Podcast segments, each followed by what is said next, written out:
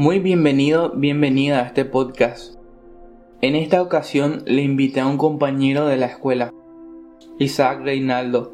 Dios ha transformado realmente profundamente su vida y le está usando evangelísticamente en La Plata, Argentina. Él hoy nos presenta una perspectiva muy diferente a cómo entendemos la historia del Hijo Pródigo. Te animo a meditarla y que Dios hable a tu corazón.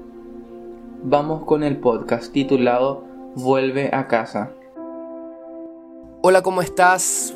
Buenos días, buenas tardes, buenas noches. Te saludo desde aquí, desde La Plata, Argentina. Mi nombre es Isaac Reinaldo y doy gracias a Dios primeramente por permitirme hoy compartirte esta reflexión y gracias a Josías Romero también, mi hermano en Cristo, mi compañero y, y amigo que me ha dado este espacio como para poder compartirte hoy una reflexión. Y vamos a ver en el libro de San Lucas, capítulo 15, versículo 11 en adelante, una historia muy conocida, una historia muy conocida, pero te pido que esta historia, que tal vez la conozcas, pongas hoy tu mente como si fuese la primera vez que la vas a escuchar.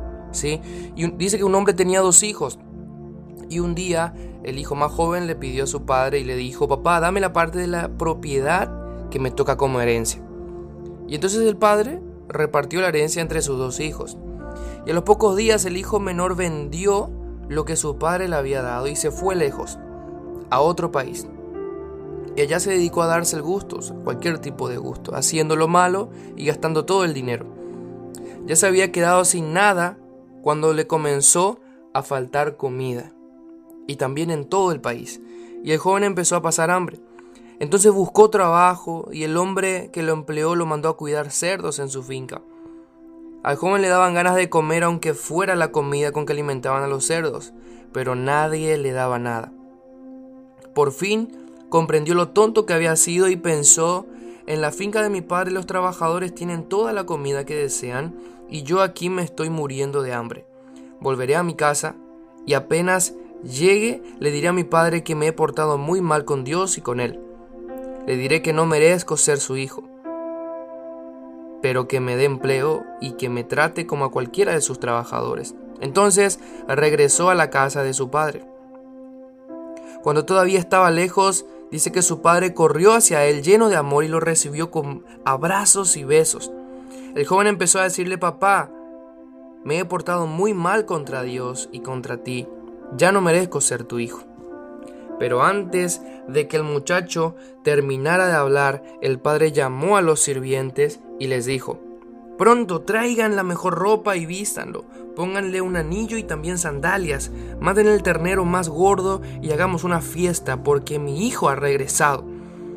Es como si hubiera muerto y ha vuelto a vivir. Se había perdido y lo hemos encontrado. Y comenzó la fiesta.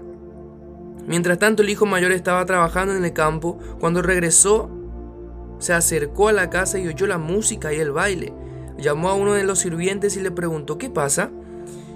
Y el sirviente le dijo, es que tu hermano ha vuelto sano y salvo y tu papá mandó a matar el ternero más gordo para hacer una fiesta. Entonces el hermano mayor se enojó mucho y no quiso entrar. Su padre tuvo que salir a rogarle que entrara, pero él muy enojado le dijo, he trabajado para ti desde hace muchos años y nunca te he desobedecido, pero a mí jamás me has hecho siquiera un cabrito para que haga una fiesta con mis amigos. Y ahora que vuelve ese tu hijo, después de malgastar todo tu dinero con prostitutas, matas para él el ternero más gordo. El padre le contestó, pero hijo, tú siempre estás conmigo y todo lo que tengo es tuyo. ¿Cómo no íbamos a hacer una fiesta y alegrarnos por el regreso de tu hermano? Es como si hubiera muerto, pero ha vuelto a vivir, como si se hubiera perdido, pero lo hemos encontrado. Ahora, en esta historia, lo que nosotros venimos a entender es lo siguiente. Normalmente nosotros nos ponemos en el lugar del hijo que se fue. Y decimos, bueno, voy a volver a Dios porque tal vez tenga misericordia de mí. Y está bien.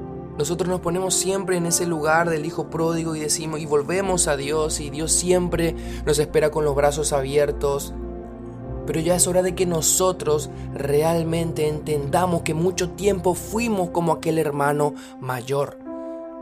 Hemos conocido a personas que se han apartado y no hemos hecho nada para ir a buscarlos. Hemos conocido personas que se han alejado de Dios, pero no hicimos nada para poder ir a buscarlos, para poder ir a traerlos nuevamente a casa.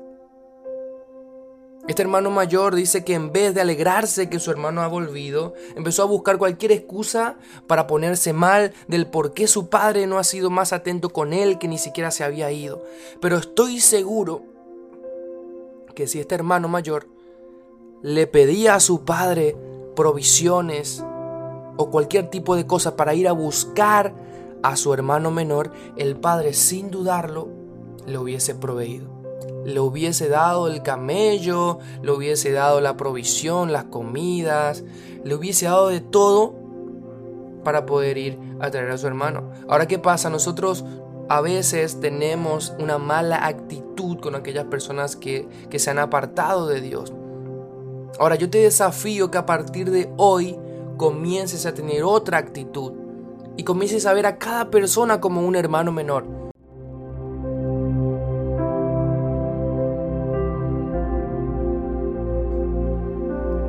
Ya no vos en el lado del hermano menor pensando que todo el mundo está para acusarte o buscando cualquier excusa para reclamar a Dios, sino que ponete en el lugar del hermano mayor y realmente comenzá a ser más compasivo.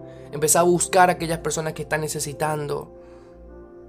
Entonces, vemos que realmente el papel ha cambiado. Y yo te invito a que cambies el papel. Y que no seas como aquel hermano mayor orgulloso, egoísta, que solamente pensaba en él y en sus propios beneficios y quedar bien, en su religiosidad sino que realmente vos puedas abrir hoy los ojos y ver que hay un mundo necesitado, hay un mundo que realmente está sediento de conocer a Dios, sediento de conocer la palabra de Dios, sediento de realmente ser llenos de algo mucho más grande que ellos.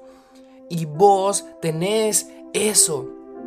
Vos tenés eso que realmente el mundo está necesitando. Y yo te desafío a que hoy te levantes una vez más y que realmente puedas dar gracias a Dios por el lugar en el, cual Él te dejó, por el lugar en el cual hoy estás y puedas comenzar a ser más compasivo y empezar a pensar y ayudar a las personas a que se vuelvan a acercar a Dios. Espero que esta reflexión te haya servido, te haya ayudado y que realmente a partir de ahora tu pensamiento siempre esté abierto, para que en cualquier lectura de la Biblia y para que en cualquier reflexión vos puedas ponerte en todos los papeles y ver cómo poder hacer ese papel mejor. Te mando un abrazo, te saludo aquí desde La Plata, Argentina y espero que Dios te bendiga.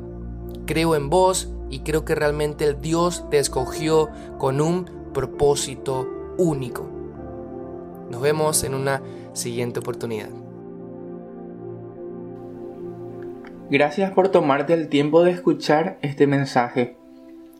Isaac Reinaldo es un hombre que Dios transformó muy grandemente porque lo conocí desde pequeño.